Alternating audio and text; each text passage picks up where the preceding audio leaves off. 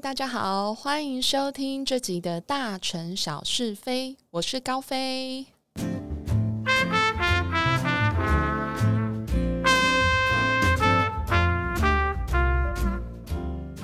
好，那今天要来聊什么呢？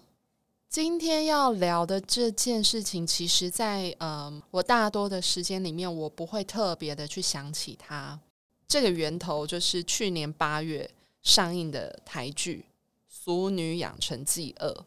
我相信大家都知道这一部台剧吧？《俗女》的一跟二，我其实都有追。然后这一部剧真的是蛮好看的，常就是。很好笑，特别是嘉那个陈嘉玲的阿妈，我真的觉得陈嘉玲阿妈演的好好哦，怎么会这么好笑？每个人都演的很好啦，但是他阿妈真的特别让我，哎，特别演到我有中我的中我的梗，对，很很有趣。这部剧其实看看起来，它虽然非常的朴实无华，可是我觉得它很真实的刻画出生活、人生、生命会会遇到的各种问题，无论是女性。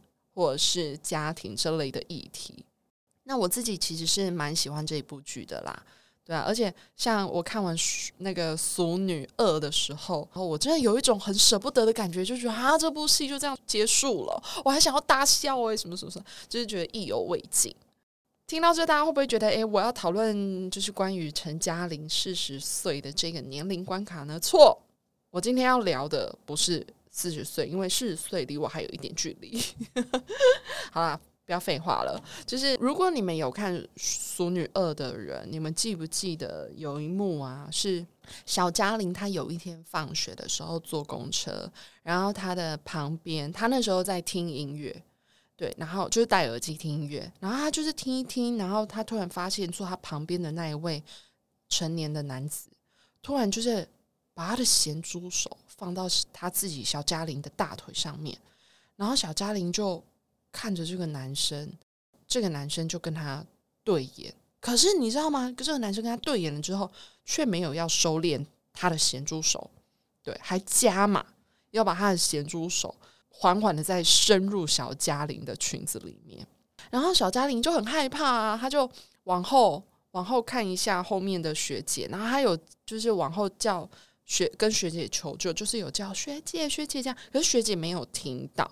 然后后来学姐就要下车了。其实小嘉玲看起来啦，我觉得看起来小嘉玲她并没有要站要在那一站下车，可是因为她太害怕了，所以她就决定要跟学姐一起下车。然后下车之后呢，小嘉玲她就抬头就看一下那个男生，因为那男生就是坐那个靠窗的位置，对，所以小嘉玲就下车之后，然后就看着那个男生，然后。那男生呢？他就带着肩很奸诈，然后色眯眯的微笑，然后对小嘉玲就是比了一个嘘，就把他手指头放在那个嘴唇前面嘘一个手势，然后公车就就开走了。然后可是小嘉玲，他就被他那个色眯眯的奸诈眼神跟那个虚的表情，小嘉玲吓到，他就直接腿软，然后就抱着书包蹲在地上。就那个小嘉玲的背影看起来非常的无助。后来小嘉玲她就回到家里啊，啊，她妈妈就骂她说：“陈嘉玲，你是跑到哪里去啊？怎么怎么会这么晚才回来？什么什么什么这样子就骂她。可是小嘉玲那时候已经吓到魂不守舍，就是妈妈骂她，仿佛就是在另外一个世界，她根本就没有听到。她就开始自言自语的加动作，就手势就开始加动作，她就自言自语，然后加动作说。我爸爸是警察，搓眼睛踢下面。我爸爸是警察，搓眼睛踢下面，这样子，他就这样重复说。然后说到差不多第三、第四次的时候，他妈妈就知道啊，我女儿刚刚被性骚扰了。然后这时候他妈就马上去抱了小嘉玲，然后就说不要怕，妈妈在这样子。然后小嘉玲就开始在他妈妈的怀里面放声大哭起来。我不知道我刚刚这样子的形容是不是有到位，有没有帮助你们就是产生那个画面？我当时看到那个小嘉玲的妈妈去抱着她女儿的时候，我超级无敌心疼的那一幕，我也是秒爆泪。那相信在收听的你们有不少也是女性的听众，我不晓得你们有没有跟小嘉玲一样有遇过色狼的经验。我会为什么会刚刚也分享那一段，就是把剧里面的那一段讲出来，因为我自己其实也有遇过，就是看了小嘉玲那一幕，就是让我萌芽。我有就是其中一集 podcast，我一定要分享一下这一个往事。好，关于这段故事呢，就是它是发生在我小学的时候。我小时候有一段时间，我们家是住在关渡的山上，对。那每天上学啊、放学啊，反正通勤都是要走那一段、那一小段的山路。有一天，我就跟我妹一样，就是一如往常的一起走那一段路要回家。那我们是走上坡，因为家在山上嘛，所以回家就是走上坡的路。那我是走前面，我妹妹是走在我的后面。然后我走着走着，就是有一个成年的男子，他就迎。迎向我们的方向走来，因为他要下山，然后我们就是上山嘛。那我们两个有对到眼，可是我就没有什么想法，因为就是一个路人走过来啊，就就对到眼这样而已。你知道，就是在我们两个擦肩而过的时候，他直接就伸出他的手，然后摸我的胸部，就往我的胸部抹过去。那我那个时候是完全来不及反应的。对，就是大家也知道，就是擦身而过的的速度跟距离，其实都就是都只有那一步，它其实是很快的。然后他就在那一瞬间，很快的摸了我的胸部，而且他不是那种手有一点点碰到就好哦，他是整个手掌这样子，你知道摸过去，然后顺着肩膀，呃，顺顺着擦肩而过这样子划掉。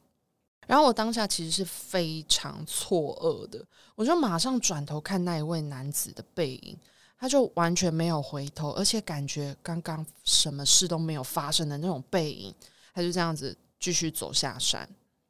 那我现在想起来，我真的觉得他很可恶，就是给我摸那一下，然后还可以装没事。虽然好了，坏人都是这样子，对。可是你知道，当下那对一个小女孩的心灵是一个很大很大的冲击。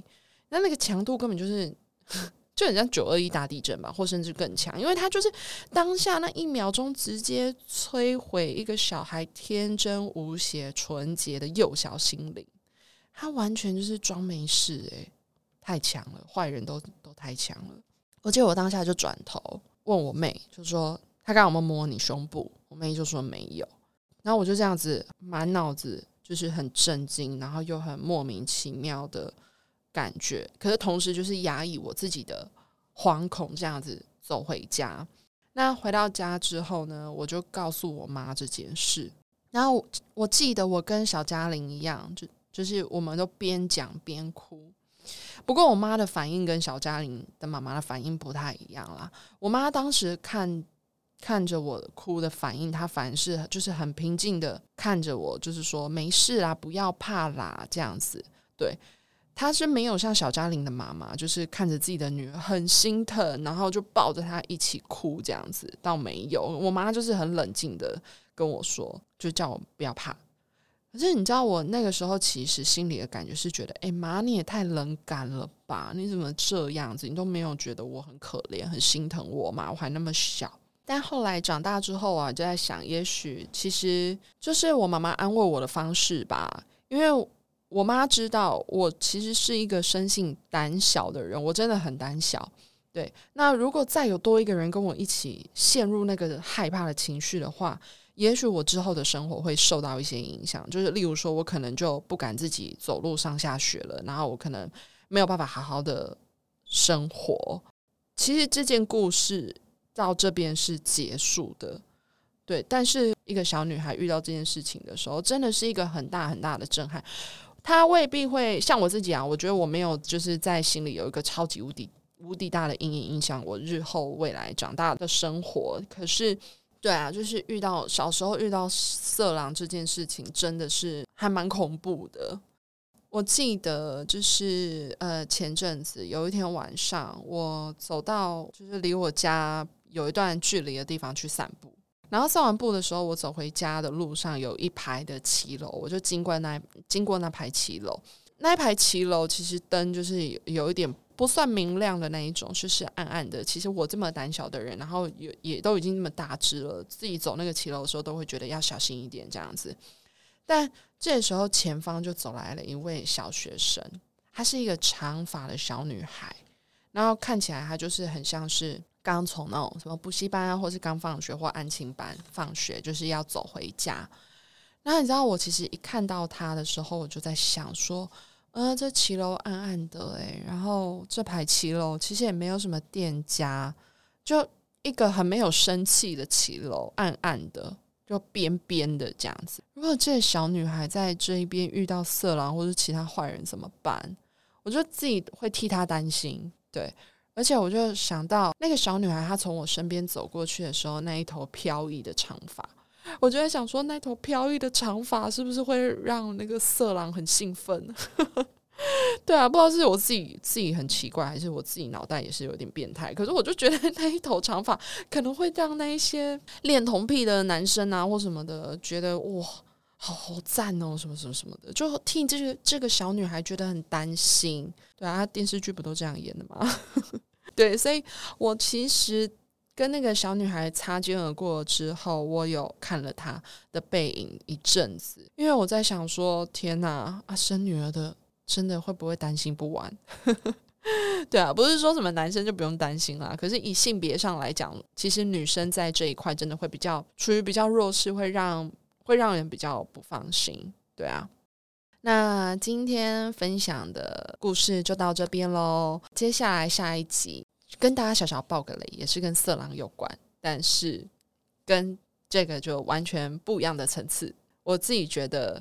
这个色狼下一集的色狼的分享是更 更劲爆的。